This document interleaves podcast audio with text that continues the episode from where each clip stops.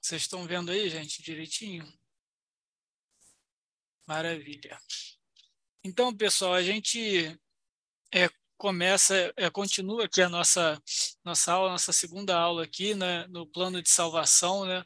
Como a gente havia falado, quando a gente fala de salvação, a gente está falando de um, de um grande plano, de um, uma execução em várias etapas, e que assumem uma complexidade muito maior do que o nosso próprio entendimento. Né? A gente tem algumas é, informações importantes e necessárias para nós aqui na Bíblia.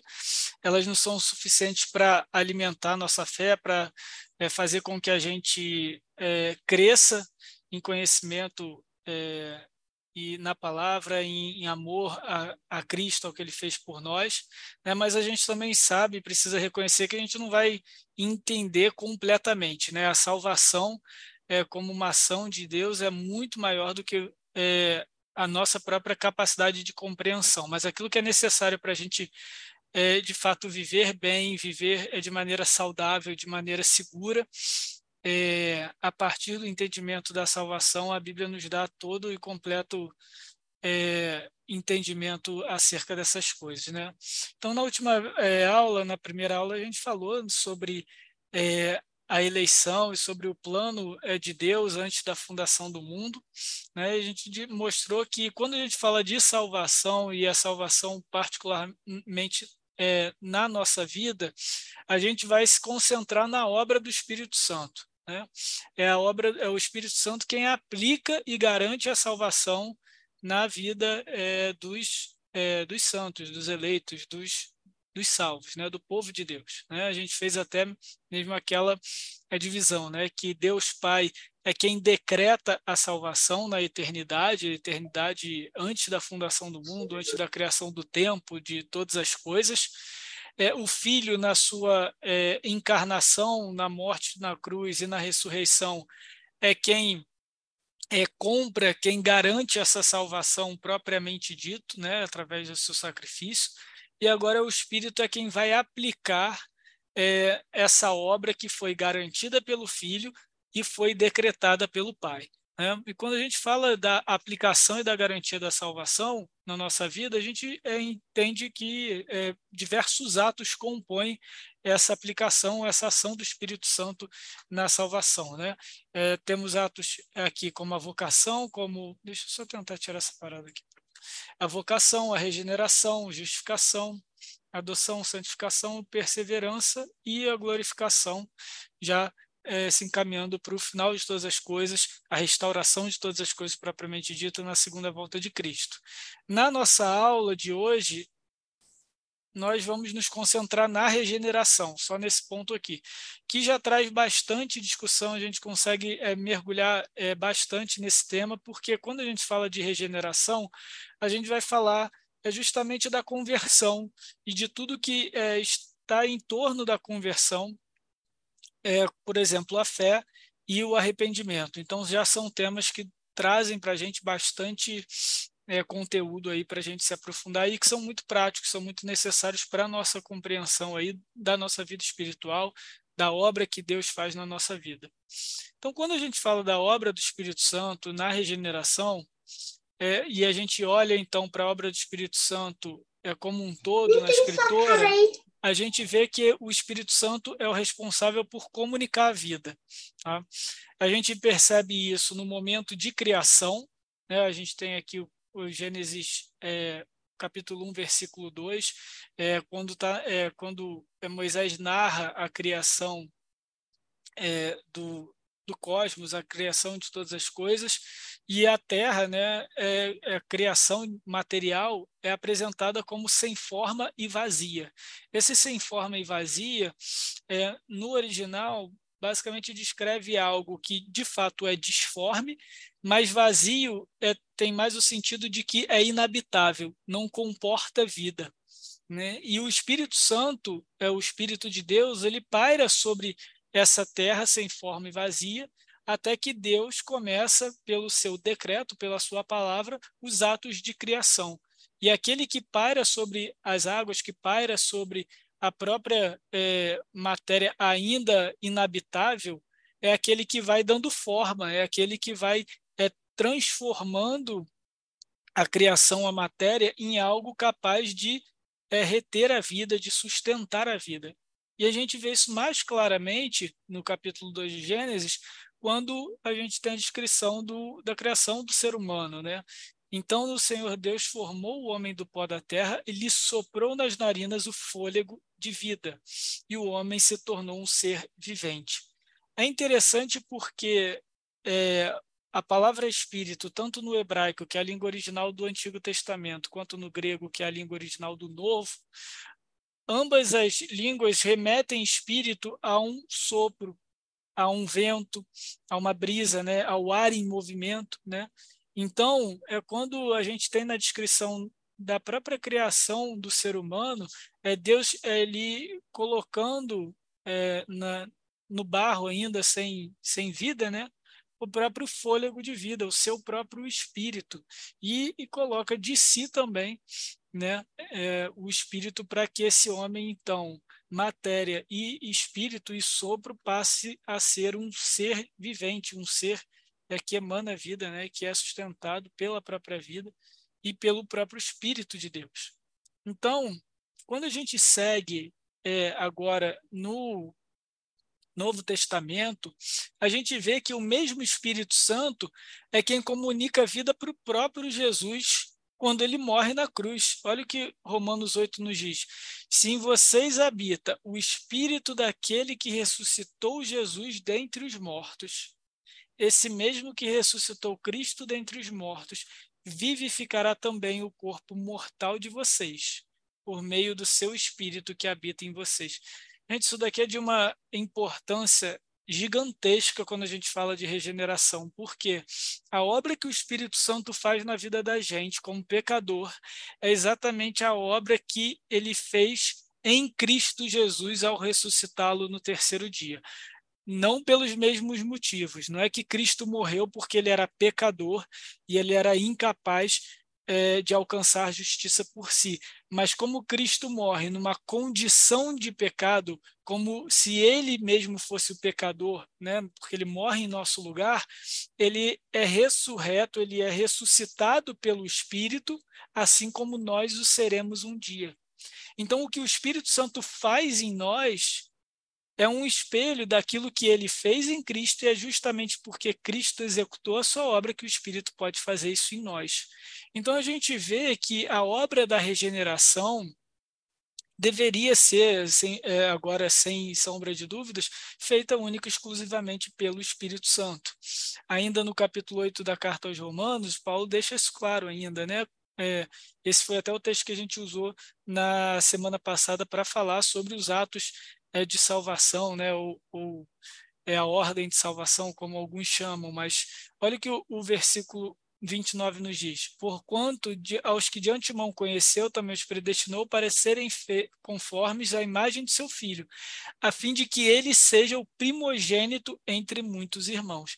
E é interessante que daqui essa primogenitura, né, Cristo como filho, é o primeiro filho, né, o irmão mais velho, a gente vai tratar melhor disso na próxima aula, quando a gente falar de adoção, né? Nós como filhos de Deus, adotados e Cristo como esse filho genuíno de Deus. Mas a gente pode dizer também que Cristo é o primogênito, é aquele que nasce, entre aspas, obviamente, porque Cristo é Jesus sendo Deus, ele sempre existiu, mas ele, entre aspas, nasce, é o primeiro que nasce do Espírito, é o primeiro que ressuscita dos mortos pela própria ação do Espírito Santo. E a gente, isso acontece num primeiro momento de maneira interna, quando Deus muda a nossa disposição espiritual em relação a Ele, durante a nossa conversão, mas isso vai acontecer é, de fato e, e de maneira é, absoluta na história quando nós formos ressuscitados dos mortos quando Cristo voltar uma segunda vez. Né? E isso a gente vai tratar mais na aula de glorificação. Tá? Então, vejam, é a obra do Espírito Santo que comunica a vida, não só quando não havia ainda vida durante a criação, mas comunica a vida para o pecador que está morto nos seus delitos e pecados, como a gente viu na última vez. Então, a gente pode dizer que a regeneração é a nova vida implantada pelo Espírito em nós. Nós, tinha, nós antes da ação de, do Espírito, éramos mortos nos nossos delitos e pecados, agora nós temos nova vida implantada em nós através da ação do Espírito Santo. E o que é essa regeneração, então? Vamos agora é, definir os termos. A regeneração é aquela ação do Espírito Santo que prepara o nosso coração, prepara o nosso ser para receber a palavra, para receber a pregação do Evangelho, a palavra que vai de fato nos levar à salvação. E a parábola do semeador, uma parábola até bem conhecida de Jesus, é, deixa bem claro como é necessário que a pregação, né, a palavra aqui é, ilustrada pela semente que o semeador sai é, pelo caminho jogando, necessita de um solo fértil para que ela cresça e se desenvolva. Né? E aqui, no, no capítulo 8 de Lucas, a gente vê exatamente essa parábola contada por Jesus. Eis que o semeador saiu a semear. E ao semear, né, jogando as sementes no chão, uma parte caiu à beira do caminho, foi pisada e as aves do céu comeram. Outra caiu sobre a pedra e, tendo crescido, secou por falta de umidade. Outra caiu no meio dos espinhos, e esses, ao crescerem com ela, a sufocaram. Outra, afinal, caiu em boa terra, cresceu e produziu assento por um, né? Produziu para caramba. E dizendo isso, clamou: Quem tem ouvidos para ouvir, ouça. E aí, depois que Jesus conta essa parábola, os discípulos vão atrás dele para perguntar, né? Mestre, o que, que significa esse negócio de semente caindo é, no caminho, caindo é, no meio dos espinhos, caindo em terra boa. E aí Jesus explica a parábola, né? que a semente, é, o semeador é aquele que prega, é aquele que vai proclamar as boas-vindas do Evangelho, a obra de Cristo, salvação, e que a boa terra é aquele, aquele coração que recebe de bom grado a palavra, de bom grado é, o evangelho e que é, dali vai florescer e vai frutificar. Né? O que é interessante dessa parábola de Jesus é que não há é, espaço para uma interpretação de opção ou de liberdade, do tipo, olha, faça do seu coração um coração é, de boa terra, um coração de terra fértil, não faça com que o seu não permita que o seu coração seja é, um caminho seco ou seja espinhoso. Jesus não dá essa autoridade ou essa liberdade para o dono do coração, digamos assim. É, pela é, parábola fica muito claro que o, o, caminho, os tipos de solo nos quais as sementes caem já estavam daquela forma, já estavam preparados ou não para receber aquela semente. E quando a gente fala de regeneração, a regeneração é justamente essa obra do Espírito Santo que faz com que o nosso coração, antes de pedra, antes um coração espinhoso, que era hostil à palavra, à pregação do Evangelho, agora passe a ser boa terra, que quando for é, alvo da pregação, ele vai recebê-la de bom grado. Isso fica muito claro né, quando a gente vê outros textos sobre a regeneração. Por exemplo, é Deuteronômio 30. Olha o que é Moisés escreve aqui para a gente: O Senhor teu Deus circuncidará o teu coração e o coração da tua descendência. Circuncisão, né? Aquela, era aquela, mar, aquela marca, aquele símbolo da aliança que era feita é, no prepúcio dos homens. Agora, o, é, Deus está trabalhando essa imagem dizendo o seguinte: olha, o Senhor teu Deus vai marcar o seu coração vai marcar a aliança que ele tem com você no seu próprio coração, ele vai transformar o seu coração e o coração da tua descendência como objetivo, como uma finalidade, para amares o Senhor, teu Deus de todo o coração, de toda a tua alma e para que vivas. Vejam, há uma é, relação condicional entre as duas orações. Não tem como alguém amar a Deus amar o Senhor sem que antes o Senhor faça uma obra de regeneração no seu coração. Não tem como é, o ser humano por si só, a partir do que ele é em pecado, opte, siga uma vida, ame a Deus, escolha amar a Deus, sem que antes ele seja preparado para isso, sem que antes ele seja habilitado para isso. E essa é, a habilidade dada é, pelo Espírito que a gente chama de regeneração. Então, a gente pode dizer que a regeneração é uma ação imediata e instantânea do próprio Espírito Santo no coração do ser humano. O que, que significa essas duas palavras? Imediata é sem mediadores. É o próprio Espírito Santo agindo na sua soberania, na sua autoridade como Deus, no coração do homem e instantânea. Ela é pontual e abrupta. Um coração regenerado é regenerado pronto e é regenerado para sempre. Não há uma regeneração gradual, não há um início de regeneração que não se conclui, que não chega ao seu objetivo. No momento em que o Espírito Santo age no coração de alguém e age diretamente nesse coração, esse coração é transformado, é transformado de uma vez por todas, e isso não há mais volta. Tá? E muitas vezes a gente acaba confundindo a regeneração com o novo nascimento. Novo nascimento aqui, eu digo a conversão, tá, gente? Eu, eu peguei é, essa, essa, esse termo, essa palavra, essa expressão ali é, de João 3, daquele diálogo entre aquele fariseu, Nicodemos, e Jesus, quando Jesus fala, olha, aquele que não nascer de novo não verá Deus ou não verá o reino. Né? E é, a gente confunde isso, né? Muitas vezes, quando a gente olha para a nossa própria vida, para a nossa história de conversão, ou para a história de conversão de pessoas que a gente conhece. Por exemplo, no meu caso, eu nasci na igreja é, presbiteriana, eu, eu na, fui nascido e criado na igreja. Então é muito difícil para quem nasce no meio evangélico, no meio cristão, é, estabelecer um momento em que você teve a sua vida transformada, a sua conversão de fato aconteceu naquele dia, naquele horário. É difícil. Normalmente, quem nasce num contexto é, cristão vai vendo a sua fé sendo amadurecida, vai vendo né, o seu arrependimento crescendo no seu coração, o seu próprio entendimento da Escritura gradualmente é sendo aplicado e transformando a sua maneira de enxergar o mundo. Então a gente vê que esse novo nascimento, a gente vê que essa essa essa conversão é gradual. Isso não significa que nesse caso a regeneração foi gradual. Não, a regeneração foi feita de forma imediata e instantânea. O solo está ali preparado. Agora, esse processo não foi o processo de conversão, a maneira como a regeneração se manifesta de forma visível, que isso seria a conversão, aí ela é gradual. Mas a regeneração foi instantânea. O solo está fértil. E agora a palavra vai ser pregada, vai, vai ser é, semeada ali, vai crescer, né? de maneira aí gradual, é, e de forma individual, né? Cada um tem a sua própria história e isso também torna é, nos, é, torna a, a, salvação, o processo de salvação tão complexo e tão belo. É na beleza dessa pluralidade de ação, de histórias que o ser humano é, encontra a salvação de Deus e percebe como que a salvação, em cada contexto, em cada história, vai sendo aplicada.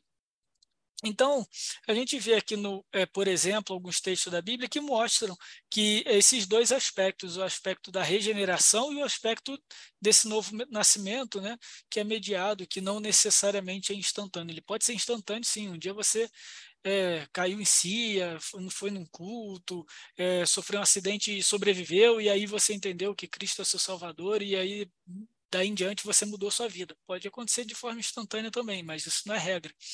Então, olha só o texto de Tiago. O que, que Tiago nos diz? Pois, segundo o seu querer, ele nos gerou pela palavra da verdade, para que fôssemos como que primícias das suas criaturas. Ou seja, ele nos gerou pela palavra, então aqui ó, é mediado, é mediado pela palavra, um meio através do qual esse novo nascimento chega a nós, né? Então é pela palavra da verdade, é pela pregação do evangelho de Cristo com um objetivo, né, para que fôssemos primícias da sua é, criação. Então, você é, primícias da sua criatura, ou seja, aquela criação criada do zero, antes do pecado, né, antes mesmo da é da queda do ser humano. Você tem aí o ato de regeneração e do novo nascimento. Aqui se mistura em, em Tiago, né, pela maneira como ele ele, ele escreve, né, uma carta breve, né, ele não vai elaborar tanto, mas a gente vê claramente que há um, um aspecto mediado e um aspecto imediato, né, sem mediador. E a gente também tem é, em Paulo, em 2 Coríntios, ele diz o seguinte: E assim, se alguém está em Cristo, é nova criatura, e as coisas antigas já passaram, e eis que se fizeram novas. E aqui eu trouxe esse texto porque, embora é, Paulo traga essa transformação de forma muito categórica e pontual, né? ele é nova criatura, ele não está se tornando é, nova criatura. A gente sabe que em Cristo, quando a gente se converte, nós somos nova criatura. Aquilo que a gente antes é, valorizava, aquilo que antes é, talvez fosse bom, fosse prazeroso para nós, mas era contra é, a vontade de Deus e contra o caráter, a, a bondade e a moralidade divina, Agora, isso não faz mais sentido para nós. Essas coisas são feitas novas.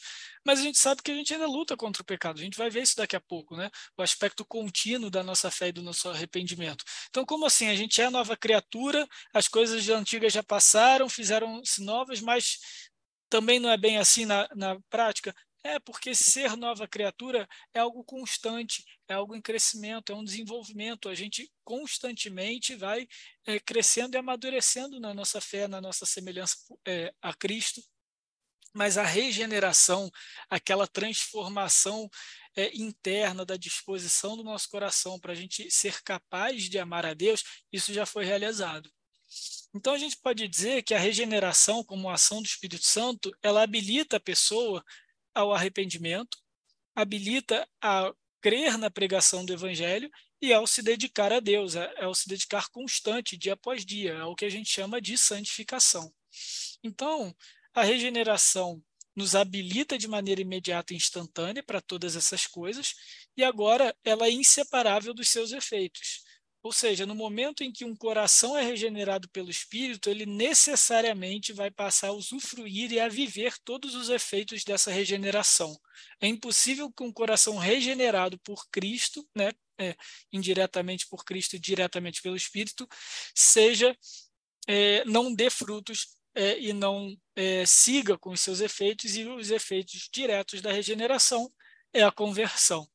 Quando a gente fala conversão aqui, a gente pode dizer que ela é composta por dois aspectos, né, duas faces, dois lados de uma mesma moeda, que é o arrependimento e a fé. E agora, na segunda parte aqui da, da aula, a gente vai olhar é, as características que são comuns ao arrependimento e à fé, cada uma no seu é, contexto, justamente porque elas juntas compõem o que é a conversão. Quando a gente entende biblicamente o que é arrependimento e o que é fé, a gente pode inclusive olhar para nós, ver aquilo que a gente é, já tem é, pela graça, que a gente já tem é, de transformado no nosso coração, mas aquilo também que a gente precisa melhorar, aquilo que a gente precisa mudar, aquilo que a gente precisa buscar de, em Deus é, como desenvolvimento. Né? Então, a primeira característica que eu queria trazer né, da conversão e, consequentemente, do arrependimento e da fé é a sua integralidade. O que, que eu quero dizer com isso? Que tanto o arrependimento quanto a fé acontecem em todos os aspectos do ser humano, em todos os aspectos do indivíduo. Não há um arrependimento parcial e não há uma fé que seja compartimentalizada. Tanto o arrependimento como a fé atuam em 100% da nossa essência da nossa realidade, é da nossa existência. Então vamos começar pelo arrependimento aqui. Aqui a gente vai trazer bastante texto bíblico, eu vou fazer isso para cada uma das características, tá, gente? Então, primeiro, arrependimento é, é, integral. Olha o texto de Coríntios, 2 Coríntios. Agora me alegro não porque fostes contristados, mas porque fostes contristados para o arrependimento pois fostes contristados segundo Deus, para que de nossa parte nenhum dano sofresses. Porque a tristeza segundo Deus produz o arrependimento para a salvação, e que ninguém traz e que a ninguém traz pesar. Mas a tristeza do mundo produz morte. O que, que Paulo está argumentando aqui é, com os coríntios? que existem duas, dois pesos no coração. Esse contristar é aquele peso no coração, né? É, é aquele sentimento é, ruim que a gente tem quando a gente avalia determinada ação nossa, determinada postura nossa, ou até que avalia quem nós somos. Tá? E Paulo faz uma distinção muito clara entre esse, essa dor, esse peso no coração que vem do, do mundo, ou seja, que vem é, por motivos mundanos, e tem aquele aquele peso no coração que vem é, do próprio Deus. Então, aquele que vem do mundo, a gente chama normalmente de remorso. é, quem conhece a história de Judas Iscariotes, aquele que traiu Jesus, sabe que depois que ele é, recebe as moedas, né, as 30 moedas de prata, e Jesus é preso, ele se arrepende e ele tenta até devolver as moedas. Ele volta lá para é, é, para os fariseus, né, para quem, para os judeus, é, de quem ele recebeu aquele pagamento para atrair Jesus, entrega aquelas moedas e eles mesmos reconhecem, não, isso daqui a gente não pode colocar de novo no, é, na oferta do templo, porque isso daqui é dinheiro de sangue. E aí, em remorso, em arrependimento, Judas é, se mata.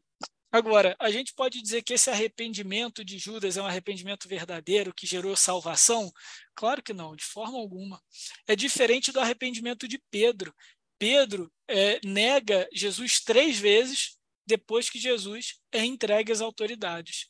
Mas quando Jesus ressuscita e está é, na praia e Pedro se encontra com ele, ele se, ele, ele se joga aos pés de Jesus então Jesus é, vira, é, fala naquele diálogo que eu acho fantástico no final do Evangelho de João. Ele Pedro, tu me amas? Ele pergunta três vezes e três vezes Paulo, é, Pedro diz que sim. É, a gente vê ali então um diálogo de redenção de Pedro, um diálogo de um Pedro que realmente está triste, está doído, está sofrendo no seu coração amargamente, porque quem está diante dele é Cristo que ressuscitou dos mortos, mas que a, a, no, a, é, na sexta-feira anterior, é, esse Pedro havia negado ele, havia, havia se voltado contra ele, voltado as costas contra ele, melhor dizendo. Então, esse é um arrependimento que gera salvação, é um arrependimento que vem de Deus, é aquele que pesa no coração, mas é um pesar que não consome até a morte, como o exemplo de Judas. Mas é um, um, pesar, é uma tristeza que gera arrependimento, gera salvação, gera é, relacionamento com Deus, gera vida. Né? Então, esse arrependimento, o verdadeiro arrependimento, é aquele que muda completamente a nossa realidade, a nossa maneira de enxergar o mundo, é, muda toda a disposição do nosso coração, as nossas afeições, os nossos desejos, os nossos prazeres, e nos transforma completamente. Então, o arrependimento é uma obra integral do Espírito Santo. E a fé? A fé também é uma obra integral. E esse texto de Tiago é fantástico, porque muitas vezes a gente confunde fé com crença. Na verdade, a, a fé nos dias de hoje pode ser uma, um mero, uma mera expectativa positiva, né? Então, por exemplo, é, a gente sabe é, que existem exemplos de crença que é completamente é, que não tem base nenhuma, é só uma expectativa positiva. E se acontecer, bem, se não acontecer, tudo bem, né? Então, é, os vascaínos sabem o que é isso, né? Eles tiveram muita fé aí para voltar para a Série A, mas é uma fé infundada. No final, acabou voltando para a Série A, mas não foi baseado é, numa campanha é fantástica, né? Foi baseado só numa expectativa aí de tudo dar certo, né? Então, a gente tem é, isso daí como sinônimo de fé hoje em dia, mas isso daí não é uma fé verdadeira. Né? Isso daí é só uma expectativa né, positiva. Né? É, como a gente até aqui no chat aqui estão comentando, né, é a fé na própria fé, né? Exatamente isso. É quando a gente vê, infelizmente, em muitas igrejas evangélicas, não, você tem fé que você vai ser curado, que você vai receber um emprego, que a sua vida vai mudar. Como se a fé fosse essa ferramenta que a gente tem para transformar a realidade à nossa volta. Mas isso não passa de uma crença é positiva a respeito das coisas, né? E aqui o texto de Tiago nos fala sobre essa fé, não só não que é uma crença positiva, mas que é uma é, informação acerca de algo, acerca de uma realidade. Então, olha o que Tiago é, nos atenta. Crês tu que Deus é um só? Fazes bem, até os demônios creem e tremem. Ou seja, os demônios acreditam em Deus, acreditam que existe só um Deus, que existe um Deus soberano sobre os céus e a terra. Isso daí o demônio também crê. E ele até não só crê, mas isso muda a realidade dele, a ponto dele tremer diante dessa realidade. Né? Mas isso não é suficiente para salvar os demônios. Existe aquela fé que é completa, aquela fé que vai além de um conhecimento objetivo da realidade e além é, de, uma, é, de uma segurança de que aquilo ali é, de fato muda a sua realidade, tá? Ainda que no caso dos demônios seja uma segurança negativa, porque gera tremor, é, a fé verdadeira tem um, terceiro aspecto que é muito importante, que é o aspecto do compromisso. Então, a gente pode dizer, a gente pode é, afirmar que a, a fé é integral porque ela envolve um conhecimento objetivo, objetivo acerca de Deus, objetivo acerca da obra de Cristo. É um conhecimento que a gente assente com ele, ou seja, a gente se assegura de que esse conhecimento é verdadeiro. Então, não basta você saber da história da salvação ou do que é o Evangelho, você precisa estar convicto de que aquilo é verdade. Mas essa verdade deve te mover a um relacionamento com esse Deus que transmite essa verdade. E é o que é, Jesus faz, é, roga à igreja em João 17. Esse daqui já é o finalzinho da é, oração de Jesus pela igreja, né, pelos crentes. Olha o que é, Jesus diz: Eu lhes fiz conhecer o teu nome. Aqui ele estava falando dos que andaram com ele nessa terra, né? Conhecer o nome do Pai. Eu lhes fiz conhecer o teu nome e ainda o farei conhecer, a fim de que o amor com que me amaste esteja neles e eu neles esteja.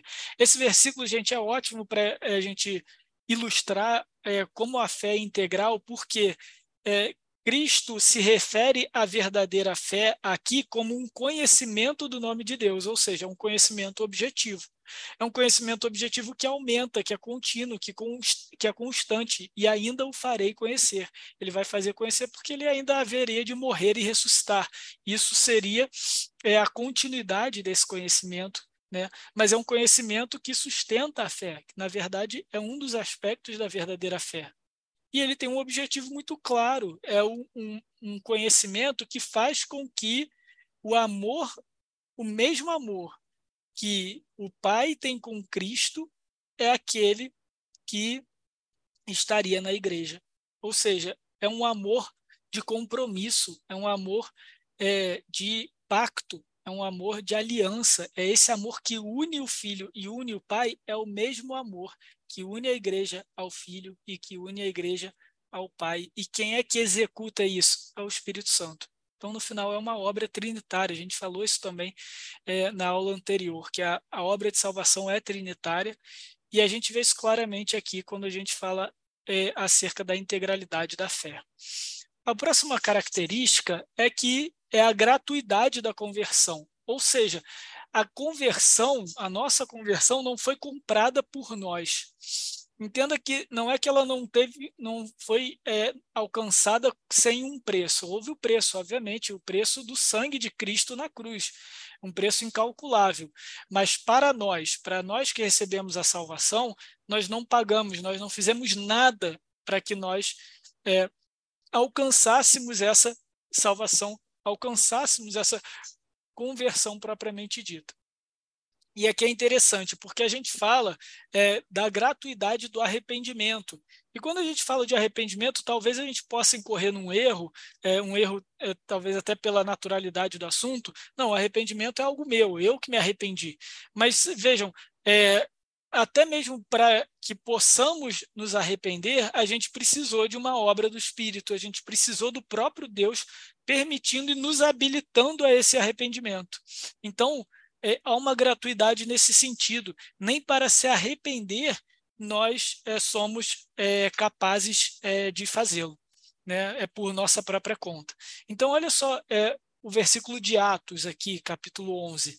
Ouvindo eles essas coisas, apaziguaram-se, né, se acalmaram e glorificaram a Deus, dizendo: Logo, também aos gentios foi por Deus concedido o arrependimento para a vida. Olha só que interessante, gente. Aqui, para é, Lucas, né, que é o escritor do livro de Atos, fica muito claro, né, ele, ele registra as palavras é, da, da igreja aqui, né, do, dos primeiros é, discípulos aqui da primeira igreja, né, é, que antes era formada por judeus que se converteram é, a Cristo.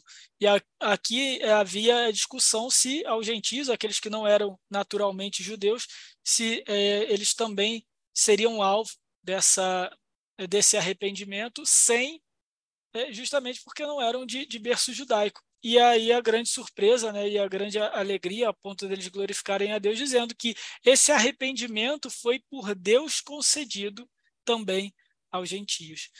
E segundo Timóteo, Paulo também deixa isso claro, né? Falando aqui é acerca da disciplina, olha só o que é, Paulo vai dizer a nós: disciplinando com mansidão os que se opõem, na expectativa de que Deus lhes conceda não só o arrependimento para conhecerem plenamente a verdade. E, e também, é, e aí ele segue o texto, né?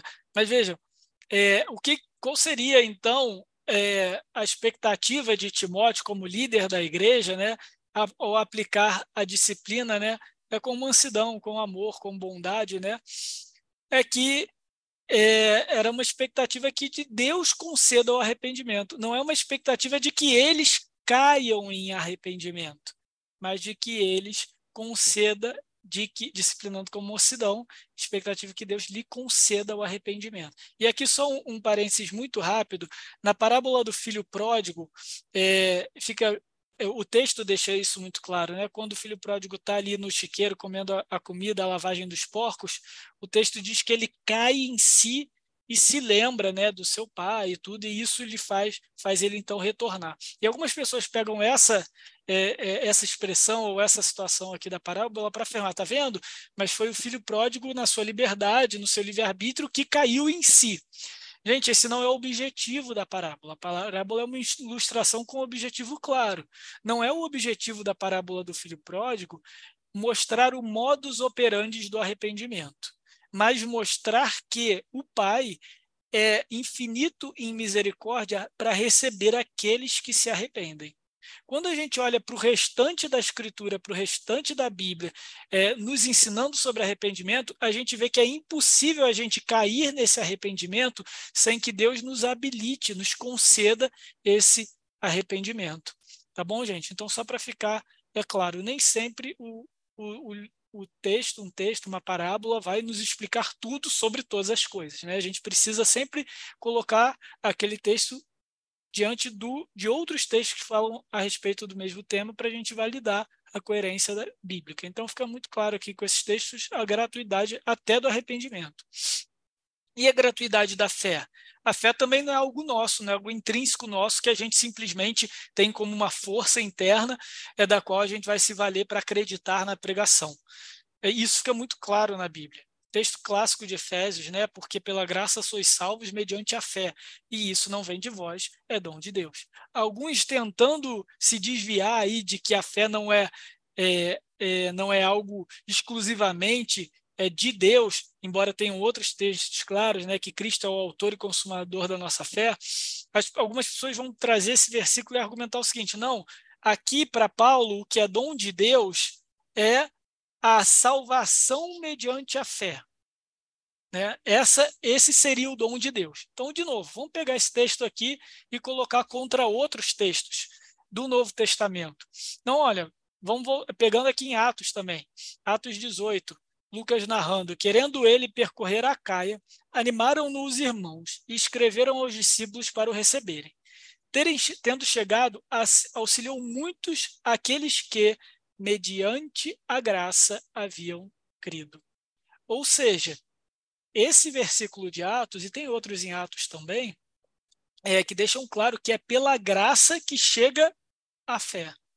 Então não tem como a gente argumentar que em Efésios 2:8 esse dom de Deus é a salvação mediante a fé. Não, o dom de Deus é a própria fé. Isso fica muito claro aqui em Atos. É mediante a graça, é mediante a, a própria ação de Deus, sem nada do homem, sem, sem nenhuma ação prévia do homem, sem nenhuma liberdade do homem. E aí, gente, de novo, a gente destaca isso. Muitas vezes a gente vê é lógico que aqui a gente está falando sobre a doutrina da eleição, a gente vê isso, é, algumas pessoas têm dificuldade com a doutrina da eleição, é por, de repente, aplicar ou, ou, tentar ver uma injustiça da parte de Deus, mas veja, é justamente porque Deus é bondoso e gracioso que ele faz por nós aquilo que nós não poderemos fazer por nós mesmos. Então nós não somos capazes por causa do pecado, da dureza do nosso coração, nem de se arrepender por livre e espontânea vontade, que dirá por ter a fé verdadeira por livre e espontânea vontade. Isso é dom de Deus, isso é graça de Deus, isso é bênção do Senhor, é que faz é por nós aquilo que a gente não pode fazer por nós mesmos. Seguindo aqui, É, a gente já está acabando, falta só esse mais um, a instrumentalidade agora. O que, que eu quero dizer com a instrumentalidade é, da conversão, a instrumentalidade é, da, do arrependimento e da fé? É que o arrependimento é um instrumento para a gente é, chegar a, é, receber uma bênção de Deus ou receber, né, ter acesso a, a, a outros aspectos da salvação. Tá? Por exemplo, é pelo arrependimento que nós podemos usufruir do perdão de pecados. Tá? Aqui existe uma diferença sutil, mas é importante destacar. Não é que, a partir do arrependimento, quando a gente se arrepende, então Deus é obrigado a nos perdoar.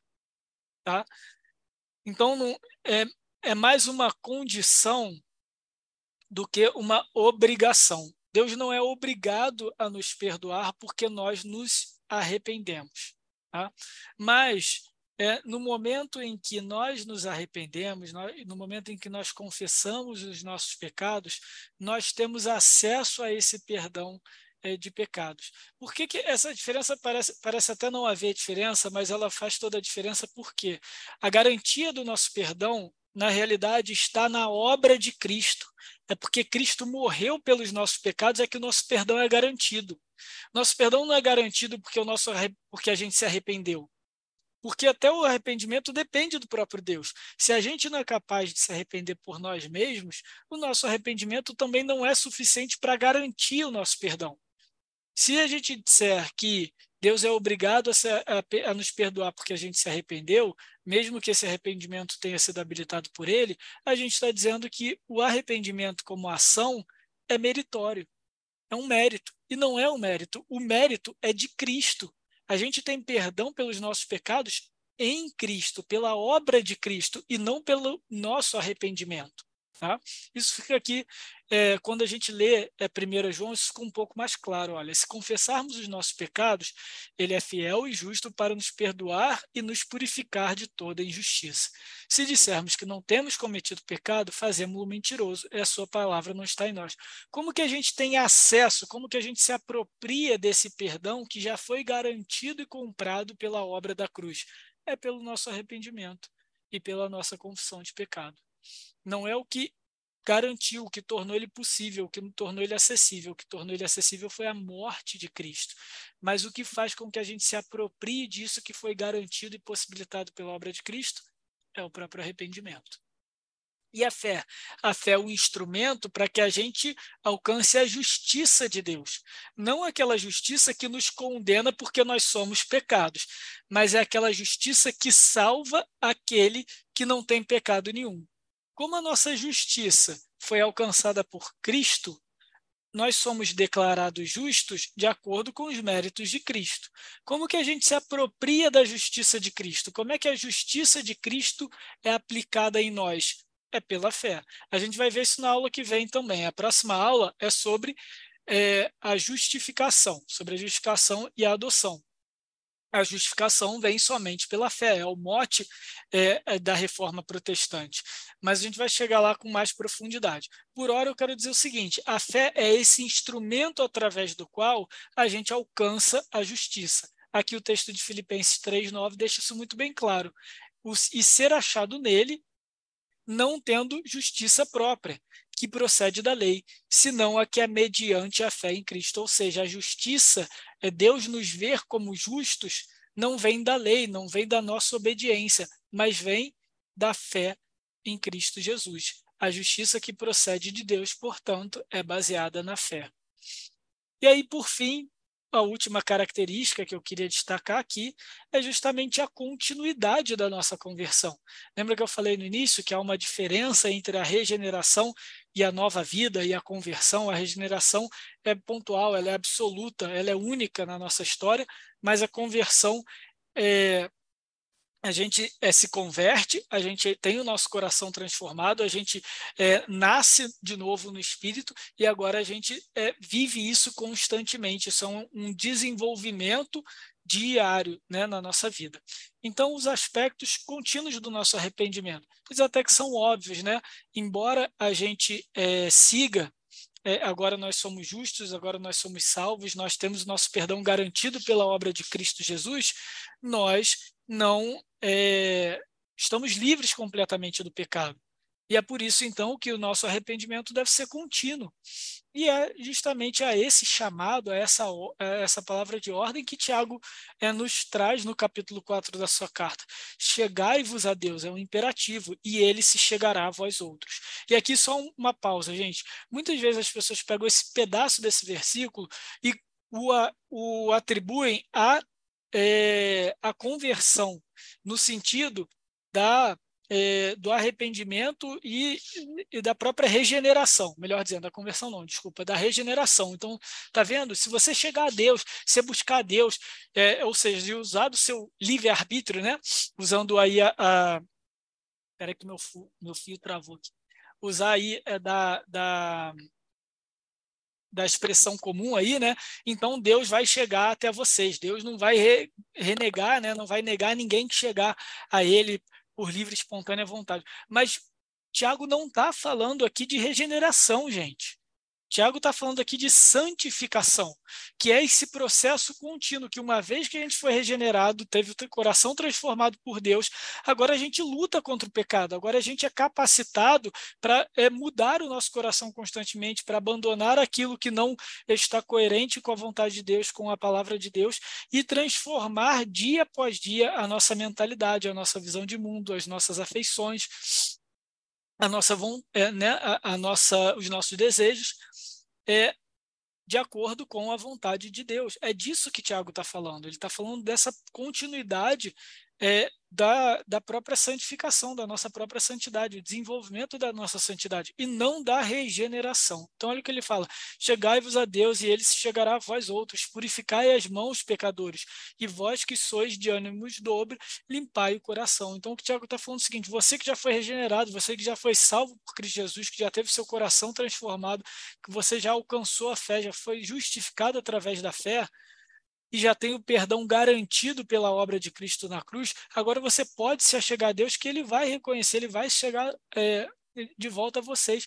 É um paralelo daquilo que João fala né, em relação ao pecado. Olha só, olha, vamos voltar aqui um pouquinho. Se confessarmos os nossos pecados, ele é fiel e justo para nos perdoar. Ou seja, não tem como um, um cristão genuíno confessar o seu pecado e, é, não, e esse pecado não ser é, perdoado por Cristo, que a obra de Cristo é autoritária, é soberana nessa ação e o próprio Deus age conforme né, o seu amor, a sua vontade com aqueles que chegarem é, a Ele. Mas eles só chegarão a Ele, nós só chegaremos a Deus se nós primeiro, for, primeiro formos habilitados a isso. E a fé? A fé também tem o seu aspecto de continuidade. Né? A gente vê isso, é, por exemplo, nesse texto aqui de 1 Coríntios, sede, vigil, sede vigilantes, permanecei firmes na fé, portai-vos varonilmente e fortalecei-vos com coragem. Né? Então, o que, que significa isso? Para a gente permanecer firme na fé, é porque Paulo reconhece que há uma realidade, há uma capacidade nossa, infelizmente, de que essa fé seja fraca, é, ou seja enfraquecida com o tempo, né? que a nossa fé ela oscile. Não quer dizer que a gente vai perder a fé. Se a fé é uma ação do Espírito Santo, ela não vai ser perdida, porque se a fé pudesse ser perdida, a nossa justificação também poderia ser perdida.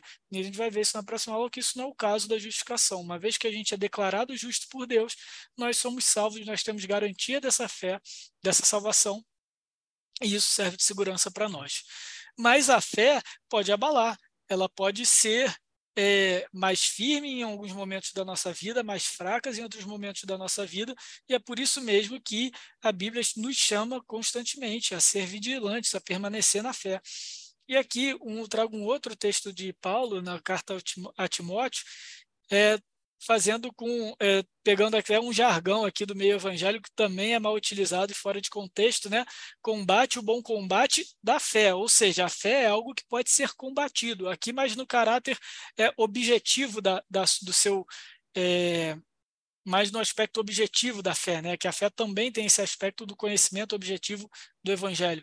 Combater o bom combate da fé, toma posse da vida eterna, aí pronto. Né? Aí a, a galera é, faz disso aí não é, é uma, uma afirmação positiva acerca da nossa salvação, acerca das bênçãos nessa terra, não tem nada a ver gente. Não tem nada a ver. Quando Paulo vai falar que a gente tem que tomar posse da vida eterna, para a qual a gente também foi chamado e de que fizeste boa confissão perante muitas testemunhas, o que é esse tomar posse da vida eterna?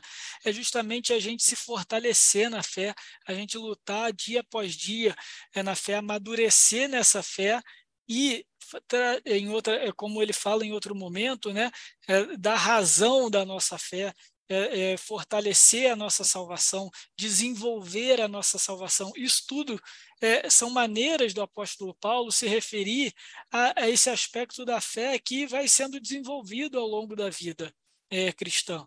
Como que a gente faz isso? Através das disciplinas espirituais, é através de uma vida de oração, uma oração constante, uma confiança constante é, na pessoa de, é, de Cristo, é, na obra do Espírito Santo, né, no próprio Deus Pai. É a gente se derramar é, na presença de Deus constantemente, seja nos nossos momentos de aflição, nos nossos momentos de dor, de sofrimento, de medo, também naqueles momentos de alegria, de reconhecimento que tudo que a gente tem vem do Senhor. Então, uma vida de oração faz com que a gente combata o bom combate, com que a gente tome posse, ou seja, que a gente é, materialize, sinta na nossa vida diária os efeitos da vida eterna. Os efeitos da vida eterna, a gente vai ver isso como? Pelo exercício da nossa fé.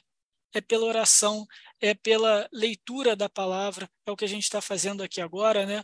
É mergulhando no ensino bíblico para entender melhor qual é a obra de Deus na nossa vida, o que, que ele fez na nossa história, o que ele continua fazendo dia após dia no nosso coração. Isso é importantíssimo para dar maturidade para a gente, para ajudar a gente a lidar com todas as situações do mundo. Então, é esse conhecimento de Deus, é esse conhecimento da Sua palavra, é essa aproximação em relacionamento íntimo pela oração, é também na perseverança uns com os outros, gente, é na comunhão, é na manutenção é da vida em comunidade, em igreja. É impossível a gente viver isso tudo, a continuidade do arrependimento, a continuidade da fé, sozinho, trancado no nosso quarto, é, numa conversão individualista. Isso não existe, gente. A gente só cresce na fé, a gente só cresce no arrependimento, a gente só toma posse da vida eterna, agora aqui no sentido correto aqui de Paulo falando, quando a gente vive em comunidade, quando a gente vive cercado de pessoas que nos amam e que amam o mesmo Cristo que a nós e que são amadas por Cristo, que foram salvas por esse mesmo sangue e que nos fortalecem nessa fé, que nos fortalecem é, nessa caminhada que muitas vezes é difícil, mas que a gente sabe que não está sozinho. Primeiro, a gente não está sozinho porque Cristo é conosco, esse Espírito Santo que começou essa obra há de terminar, essa é a promessa que nós temos na, na Escritura. E como que ele nos fortalece? É na vida em comunidade, é na igreja é na comunhão. E a maior expressão dessa comunhão, a maior expressão dessa vida em comunidade do corpo de Cristo, desse amor coletivo que vem pela salvação da igreja, é no domingo. É quando a gente se reúne em uma só voz, em uma só mente, em um só coração, para prestar culto ao Senhor.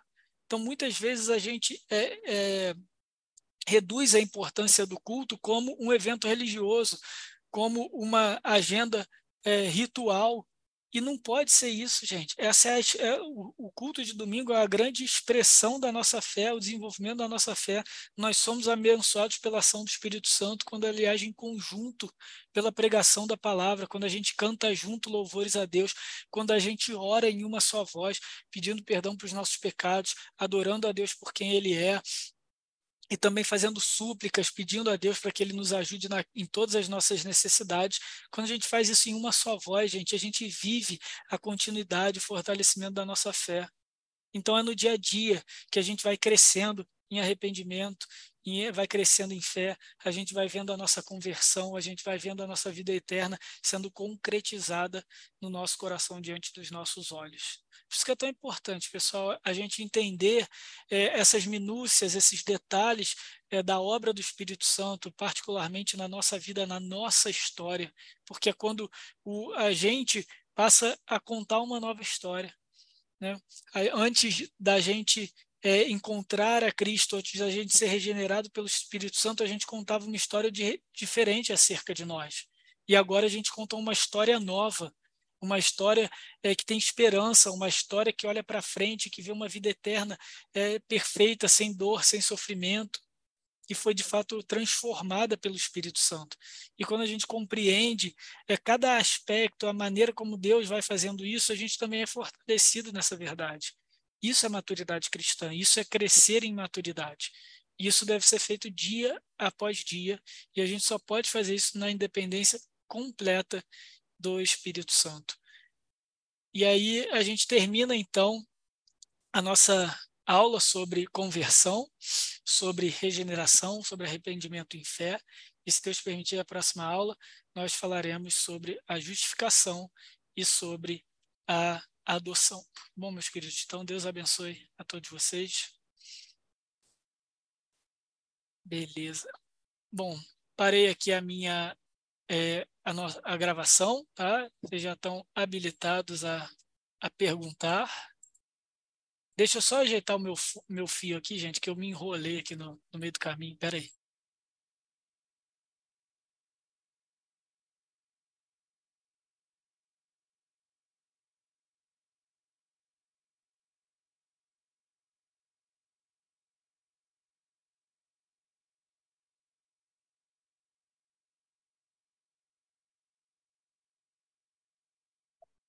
E Vitor, ainda está gravando, Vitor. Ainda está gravando? Ah, é, então tá depois aqui, a gente edita, tá? Não manda essa parte. Edita essa parte